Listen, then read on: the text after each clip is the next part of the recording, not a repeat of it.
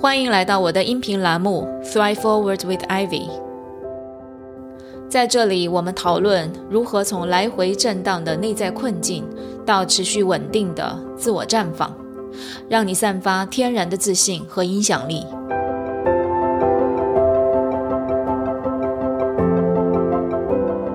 这里不是心理疗愈栏目，这里是拉伸你的认知、丰富你的洞察、锻炼你自信心肌肉的知行合一教练 Ivy 的频道。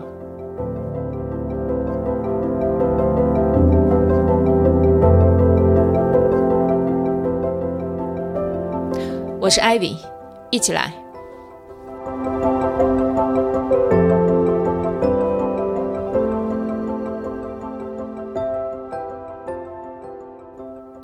Hello，大家新年好，欢迎来到我的音频第十一集，也是我们二零二二年的新年第一集。我相信很多人已经进入了新年的工作节奏，立新目标，立 flag。无论上一年的目标有没有完成，现在咱们都是新的开始。那么我也是其中一个，每年呢都会来一次，但是到年底兑现的时候，很多是没有完成的。甚至有时候我都忘了我定了什么目标，所以不知道从什么时候开始，这个立 flag 的项目呢就成了新年伊始的标配，仪式感十足，但是并没有多大实际的意义。那么你还记得你去年立了什么 flag 吗？你又实现了多少？你在什么时候就开始放弃它了？甚至年底根本就不想再去看一眼？所以今天咱们来谈谈这个话题，是因为想看看今年我们的 flag 是否会有所不同呢？如何让今年的 flag 它不仅仅是个 flag？对于我来说，我从去年开始做了一个重要的调整，也是我想要今天分享给你的。这个重要的调整不仅帮助我实现了我的年度目标，而且还让我更加享受其中的过程，收获了很多快乐、丰盛和满足感。这个重要调整是什么呢？如果说立 flag 是给我们新的一年设定各种目标，是一个结果，那么我们要做的一个更为重要的事情是带着目标去过你的每一天。用英文表达是 be intentional，有目的、有意图的去生活。它俩都跟目的、目标有关系，但是又有着很大的不同。第一个不同就是一个是结果，一个是状态。设定目标立 flag，它是设定了一个结果，以及为了达成这个结果，我们需要采取的行动，所以它是 doing 的部分。比如我今年要减肥十斤，那为了达成这个目标，我需要每周锻炼至少两次，我要吃健康的食物等等，这是我们立的 flag，给自己定的目标。而 be intentional，带着目的、带着意图去过每一天，它描述的呢是一种状态。我今天做的这个选择或者决定，是我真的想要的吗？我刚刚吃了炸鸡和可乐，我是享受它还是觉得内疚？我在实现自己目标的路上吗？所以你会发现，当你带着目标去过每一天，be intentional 的状态，它是让我们可以随时察觉自己的念头、自己的情绪和行为。是不是行进在实现目标的方向上，而不是到了年终或者年底的时候来看一下我的目标它实现了多少？那么这是第一个不同，一个是结果，一个则是状态和过程。第二个不同是什么呢？一个是 by default，也就是程序化、自动化的模式，而一个呢是 on purpose，也就是有意识、有目的。我们都知道，我们每个人由于生活经验、成长背景和认知体系的不同，都会有一些习惯性的信念和行为模式，而且由于被重复的太久，它已经成为了我们惯性的反应模式。这些模式呢，百分之九十以上处于无意识或者是潜意识的状态。其实哈，这个惯性模式并没有什么问题，人类就是这么生存下来的。但是问题就在于无意识的状态下面，我们可能从来都没有意识到它到底是在服务于我呢，还是在拉我的后腿。比如说，依然是刚刚所说的减肥的目标，你定了一个减掉十斤的一个目标，但是你的潜意识有些声音呢，可能是啊，我尝试了很多次了，从来没有减下来过，我试试看吧，有可能又是反弹。我有肥胖的基因，减肥对于我来说太难了。注意哈，这些想法是在你的意识底层，你不去追根溯源一下，还真不知道你有这些习惯性的想法，它存在着。这个时候，你会发现你习惯性的思维根本不再服务于你的目标。你会看见，你一边在很努力的减肥，一边在不断的拖自己的后腿，或者遇到阻碍时，你就开始自我攻击，我就说你不行。这样的例子还有很多，比如我一个朋友每年都给自己设立一个提升沟通能力的目标，但是我发现他明明在进步了，但是跟我聊天的时候，他却总是说我很内向，我不善言辞，我的英文不够地道，我的语言组织能力不好。可以想象他的目标实现的多么辛苦，每年立 flag，但却进展缓慢，甚至原地踏步。原因就在这里。你的程序化、习惯性的思维在限制你，因为这些思维只会让你感觉到自我怀疑和挫败，结果有可能在中途就放弃，不再去尝试。那么，我也看到我这个朋友不停的在学习、在看书、上课，但效果却不大，因为他的这些惯性思维让他不敢去行动，不敢去通过实践和犯错去提升自己的沟通能力。那么，解决的办法。就是 on purpose，有意识、有目的的去调整、去改变。我们会常常问自己说：“这是我想要呈现的自己吗？我在想什么？我的想法和信念在帮助我实现目标吗？”然后有目的的去调整自己的思维和信念，帮助自己采取行动，达成目标。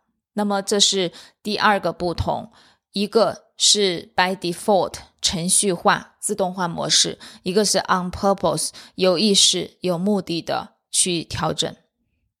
第三个不同是一个是多，也就是我们世俗定义下的结果，取得很多成就，做了很多事情；但另外一个呢，却是少，但是聚焦。一个给自己定立很多目标，很多的 doing，生活忙到停不下来，也不知道哪里是个头。成就感他可能有，但是他缺少的一个重要东西就是 joy，那种雀跃的轻松和快乐。那么另外一个呢是少而聚焦，他关注的是我做的事情是否对我重要，我是否丰盛、充实和喜乐。一个是以最终结果为衡量标准，一个是以每一个小小的当下，我是否活出了自己最想要的样子为标准。这里又呼应了我们刚刚讲到的第一点不同，一个是结果，一个是状态。但是要注意的是，这个以结果为衡量标准的一个副作用，就是当你没有实现自己的目标，没有实现这个结果的时候，你可能会感觉非常的挫败，有时候就变成。不给自己定目标了，或者仅仅进行这个立 flag 的仪式，下文就没有了。